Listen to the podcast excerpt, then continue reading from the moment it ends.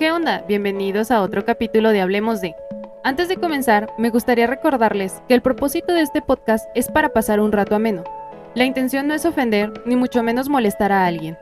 Bueno, una vez aclarado esto, comenzamos.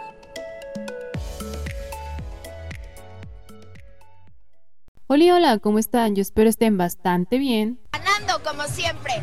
Bueno, y antes de iniciar este capítulo, me gustaría agradecer a todos los que escucharon mi podcast la semana pasada, ya que gracias a esto logramos entrar en el top 50 de ocio a nivel México la primera semana y eso está bastante bien para hacer el primer capítulo que grabo. De verdad, amigos, les agradezco bastante. Esto es gracias a, a todos ustedes que escuchan todas mis pendejadas. Son un amor, la verdad, no cambien nunca, sigan siendo así y pues a lo que venimos, ¿no? A escuchar el tema de hoy. Los estudiambres. Cabe señalar que esto es desde mi experiencia y la experiencia de mis amigos, pero estoy segura de que con más de alguna situación se van a sentir identificados. Ser estudiambre no es vivir, es aprender a sobrevivir con lo poco que tienes, de verdad. Y ojo aquí, eh, que no es lo mismo ser estudiambre local que ser estudiambre foráneo ya que cuando eres foráneo muchas veces te toca trabajar y estudiar al mismo tiempo o vivir con lo poco que te dan tus papás y eso no es suficiente. Aparte de que cuando estudias y trabajas, tu vida social se vuelve completamente inexistente.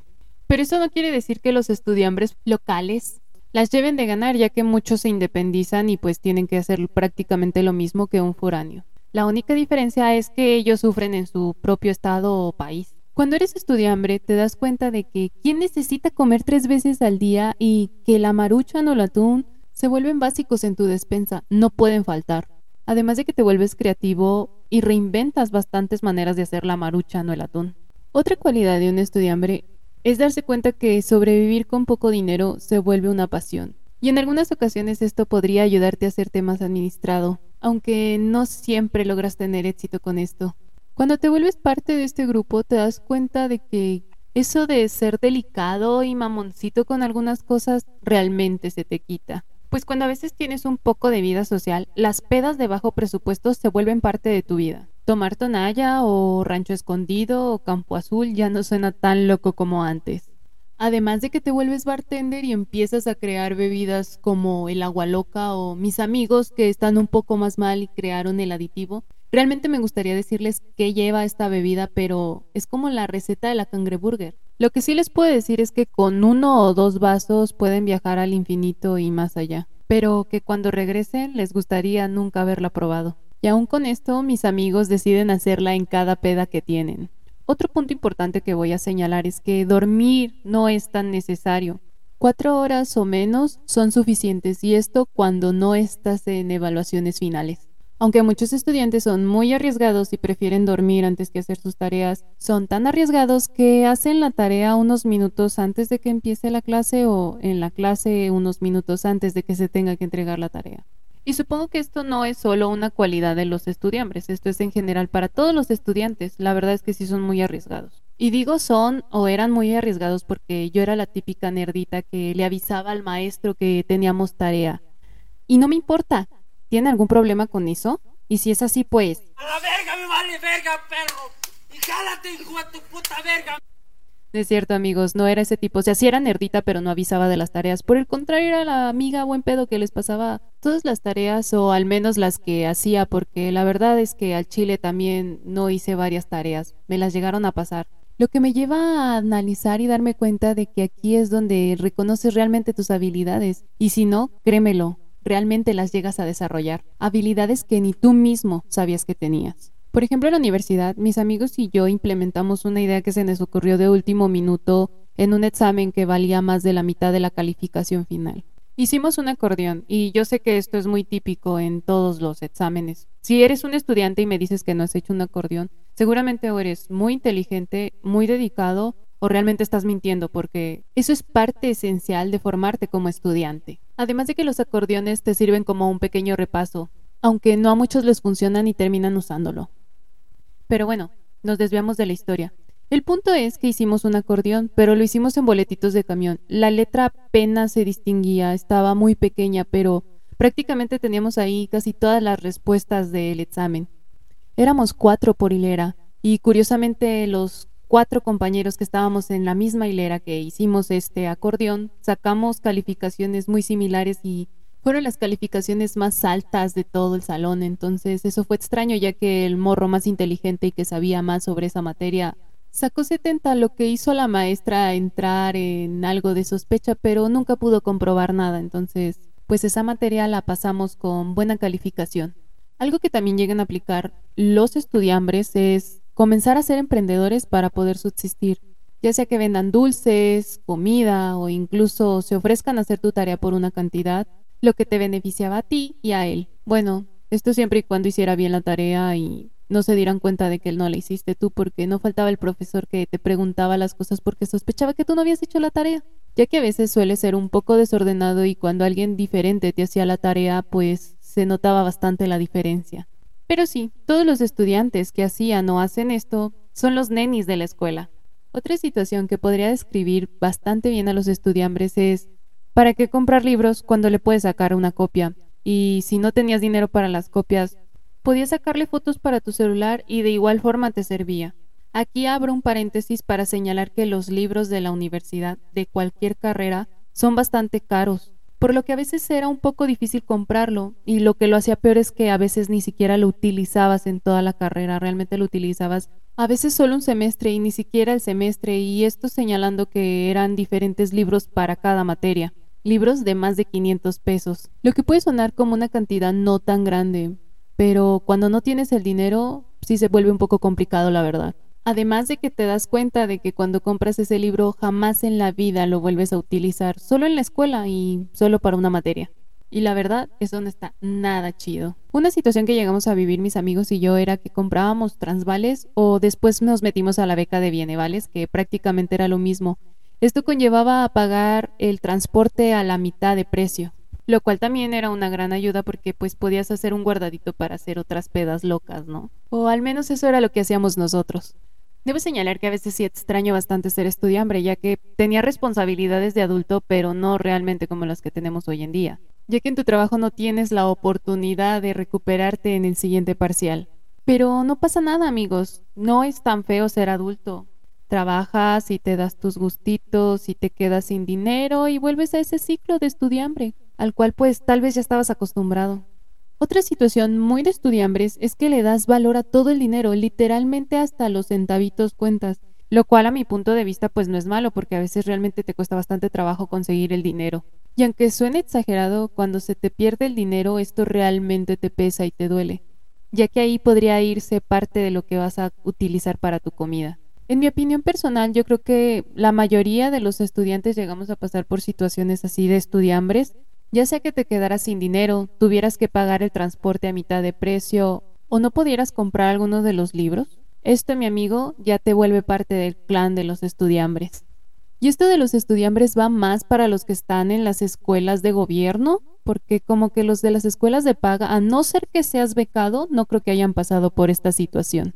Ojo, y no es que yo tenga la certeza, pero nunca he visto a un morro de escuela privada quejarse porque no tiene para el camión o porque no puede comprar un libro o no tiene dinero para comer.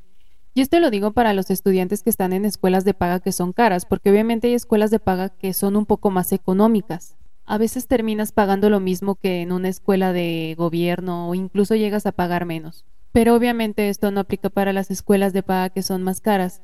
Aunque lo reitero, esto si no eres becado. Porque sí, todo muy chido, estando en una escuela de paga, muy nice y todo, pero imagínate tener la presión de sacar buenas calificaciones todo el tiempo, porque si no podrías perder tu beca y pues eso la verdad es que no estaría chido. Por eso aquí no discriminamos a los becados, ellos también entran a formar parte de este equipo, de este grupo de estudiambres. Aunque obviamente con sus excepciones, porque no faltan los culeritos que se sienten muy, muy por estar en una escuela de paga, pero amiguitos, son becados, la neta no mamen. Así no cuenta y al chile caen gordos. Y no se vayan a enojar, pero es la verdad. Y dicen que la verdad no peca, pero incomoda. Y si se enojan, pues... Que se armen los pinches chingadazos. Entre los morros barrios de las escuelas públicas y los morros pepones de las escuelas privadas. Pero no, no se crean, amiguitos. Aquí no estamos incentivando la violencia. Solo es broma, sarcasmo. No se vayan a enojar, por favor. ¡Ya, güey! ¡Ya, güey! ¡Por favor, idiota! Solo es para curárnosla un rato con esta situación. Pero bueno, cambiando el tema, Algo que recuerdo también mucho de la escuela es la diferencia de calificaciones entre la universidad y la preparatoria. A mi punto de vista, la preparatoria fue como estar en la primaria comparado con estudiar en la universidad. Y no me malentiendan, pero es que cuando entras a la universidad no ves absolutamente nada de lo que ves en la preparatoria. Además de que en la preparatoria muchos vamos más a cotorrear que a otra cosa. No con esto quiero decir que no estudiamos, no, sí sí lo hacíamos, pero tenías más libertad de más cosas, a diferencia de la universidad que las tareas a veces se vuelven un poco más complicadas porque pues no las entiendes. Para algunos en la prepa sacar un 8 era una calificación baja. Créanme amigos, cuando llegan a la universidad el 6 muchas veces te sabe a gloria, porque aplicas la de pasar es pasar. Y créanme, esto es bastante complicado para mí ya que siempre fui una niña nerda de 9 y 10. Pero cuando entré a la universidad me di cuenta de que las calificaciones realmente no tienen tanta importancia como yo se las daba, sino por el contrario, lo que realmente importa es todo lo que aprendiste y a veces ni siquiera eso te sirve porque cuando entras a un trabajo, a veces lo que ves en la escuela no tiene nada que ver con la vida real. Pero regresando a las calificaciones, a veces aunque tú consideras que realmente te esforzaste y le pusiste empeño, eso no es suficiente realmente. Pero ojo, no me malentiendan, obviamente siempre hay quien hace la diferencia. Esto lo estoy hablando desde mi experiencia a cómo me fue a mí en la universidad. No quiere decir que a todos nos va así. Obviamente tengo amigos que se han graduado hasta con honores y pues a ellos no les costó tanto trabajo la universidad. Y ojo aquí, algunos de ellos también fueron estudiambres, se daban tiempo para estudiar, se daban tiempo para ir a fiestas y la verdad es que no sé de dónde sacaban el dinero, pero los vatos se iban de jarra. Y esto está chido porque la verdad es que si yo me pongo a analizar yo no pudiera haber hecho eso. Pero de nuevo es porque yo me consideraba matadita, amargada y aparte debo señalar que sí me faltó mucho barrio. O como la mayoría decía... ¡Eres un pinche raro! ¡Un pinche raro! Sí, amigos, debo señalar que sí soy algo rara. Soy única y detergente. No lo olviden nunca, por favor. Pero bueno, regresando al tema principal, la verdad es que sí está chido ser estudiambre, o sea, recordar aquellos momentos en los que pues estudiabas, ¿no? O intentabas hacerlo y vivías momentos que seguramente hoy en día pues ya no es igual. Digo, aparte hay que señalar que la vida de adulto a veces es un poquito complicada y eso es algo que nadie te va a decir. O eso es algo que solo me pasaba a mí y yo tengo ese pensamiento. Recuerden, esto es desde mi perspectiva y pues no todos pensamos lo mismo y no a todos nos fue igual. Pero bueno, en resumen, prácticamente la vida de un estudiante o estudiante se define en tener hambre todo el tiempo, tener estrés todo el tiempo, no poder dormir o no tener tiempo de dormir y en algunos casos a veces la vida social no existe. Si pudiéramos definir o la vida de un estudiante tuviera alguna definición, sería algo así. Andas valiendo.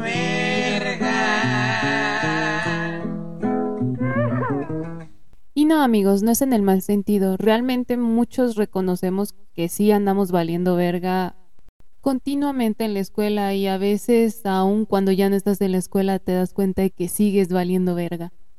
Y la vida te habla algo así. ¿Y de qué te sirve estar vivo si estás bien pinche pendejo? Pero no es con intención, amigos. Además, estar pendejo no es tan malo.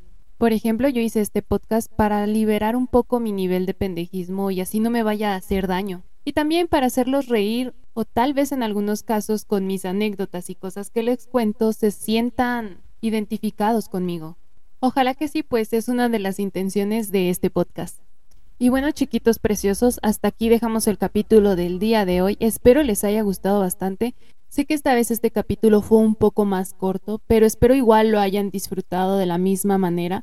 Y yo lo entiendo, yo sé que quieren escuchar mi voz por más tiempo, pero no se preocupen, prometo subir más capítulos para que disfruten de mi presencia.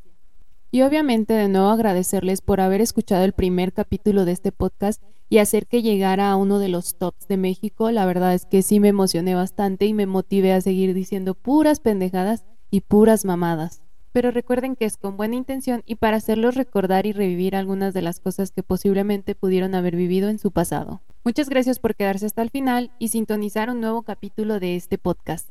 Y recuerden que... Los quiero mucho y los quiero ver triunfar. Y pues nada, nos sintonizamos hasta el siguiente capítulo. Bye bye. Concluimos la jornada de hoy. Buenas noches y hasta mañana, si Dios quiere.